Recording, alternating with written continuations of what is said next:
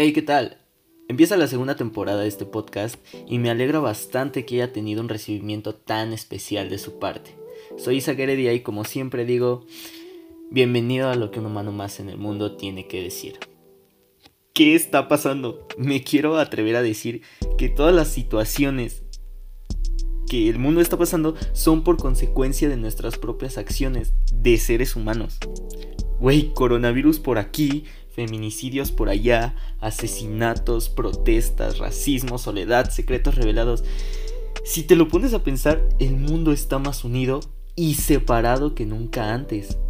Tanto odio nos hemos generado unos con otros que en menos de cuatro años esto ha llegado a un caos total. No mames, ya me imagino más adelante, güey. La verdad es que el mundo se va a la mierda y lamentablemente si todos tomáramos conciencia de, no alcanzaría para remediar lo que estamos haciendo. Solo nos queda disfrutar de lo que podemos y esperar a que no nos toque el conflicto socio, político, cultural, ambiental.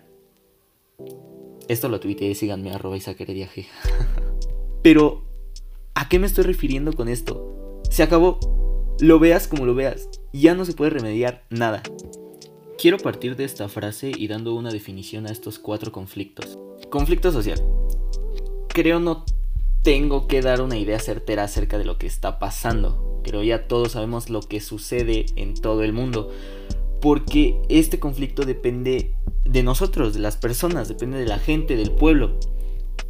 Lo que pasa con George Floyd, con Giovanni. Entonces, ¿cómo esperas que la gente vuelva a estar bien como a su debido tiempo? Si es que lo estuvo, porque no sabemos. Si la única manera que encuentran las personas de hacer justicia es con violencia. Y no quiero que me malinterpretes, no estoy diciendo que el hacer una revolución, porque a mi parecer es lo que puede llegar a estar pasando, sea malo. Pero ¿qué pasa cuando se hacen todas estas cosas? No esperes que un país reaccione de una manera positiva al acto. Hay un escritor que me gusta mucho llamado Waitling y dice que la humanidad se halla siempre en condiciones para la revolución, o nunca lo estará. Las revoluciones surgen como tormentas y nadie puede cartografiar sus operaciones de antemano. El intelecto cumple un cometido muy pobre y sin emoción, y escucha esto, no puede hacerse nada. Las mayores hazañas se logran mediante las emociones que mueven a las masas. Me refiero a que las emociones existieron siempre, antes que las ideas y la razón porque es lo que hace mover a todas las especies, en este caso a nosotros mismos.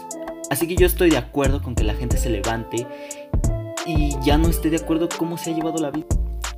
Quiero hablar un poco del racismo y como siempre lo he dicho, espero no molestarte con lo que voy a decir, ya que es mi criterio personal. Pero creo que ni una persona en este mundo se libra de haber cometido racismo o discriminación. Dice Jesús que lance la primera piedra el que sea libre de pecado. Y me valen vergas si eres religioso o no. Pero esto tiene demasiado sentido. Veo muchos tweets, veo muchas pendejadas, muchas publicaciones de gente que cree o se cree realmente buena. Mm, cuando a lo mejor han cometido estas faltas. Yo me sumo a estas personas. No voy a decir que no lo he hecho.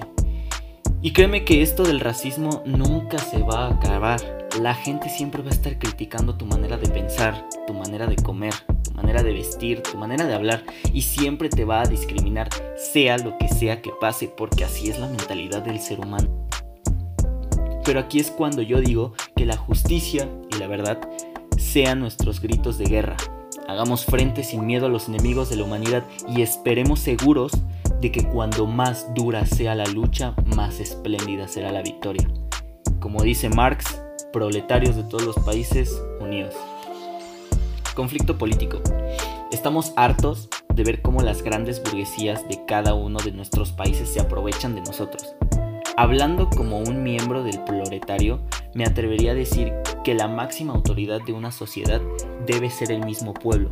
Verás, como a medida que ha pasado el tiempo, los gobernantes que hemos tenido siempre han sido unos malditos. No estoy hablando solo de México, sino de todo el mundo. Entonces, ¿Qué esperas hacer con un pueblo si eres un mal gobernante? Si eres un mal líder, tu pueblo va a estar mal, tu proletario va a estar mal, tu sociedad va a estar mal. porque así es como eres tú. Aquí yo no me puedo meter tanto y decir muchas cosas acerca del conflicto político, porque hacer daño a este sector es demasiado difícil.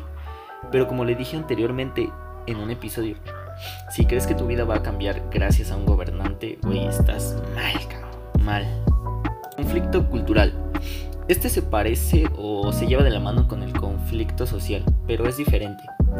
Si tienes una sociedad destruida, si tienes una sociedad que está en guerra, si tienes una sociedad que no está bien, las culturas que se han venido generando desde el principio se verán reflejadas de igual manera. Me estoy refiriendo a que si te pasa algo malo, no vas a estar pensando en que el Día de Muertos o San Valentín se viene. Es un ejemplo. Entonces, esto se va a acabar. Estas tradiciones, estas fiestas, todo lo que nos hace ser personas con alma, se va a acabar. Y aquí es cuando va a venir todo lo malo, porque la gente ya no va a ser buena y ya no va a pensar qué es lo que está bien y qué es lo que está mal. Entonces lo único que va a hacer es algo a su provecho y no creo que eso sea algo bueno. Conflicto ambiental. Ah, no tengo mucho que decir acerca de este conflicto. Nosotros mismos hemos causado que el planeta se vaya deteriorando día tras día y lamentablemente no es algo que ya podamos remediar. Claro, lo podemos retrasar, pero créeme que llegamos demasiado tarde, hermano. No me quiero extender aún más en todo lo que tengo que decir acerca de lo que pues, pasa ahorita, pero pues es mi idea principal.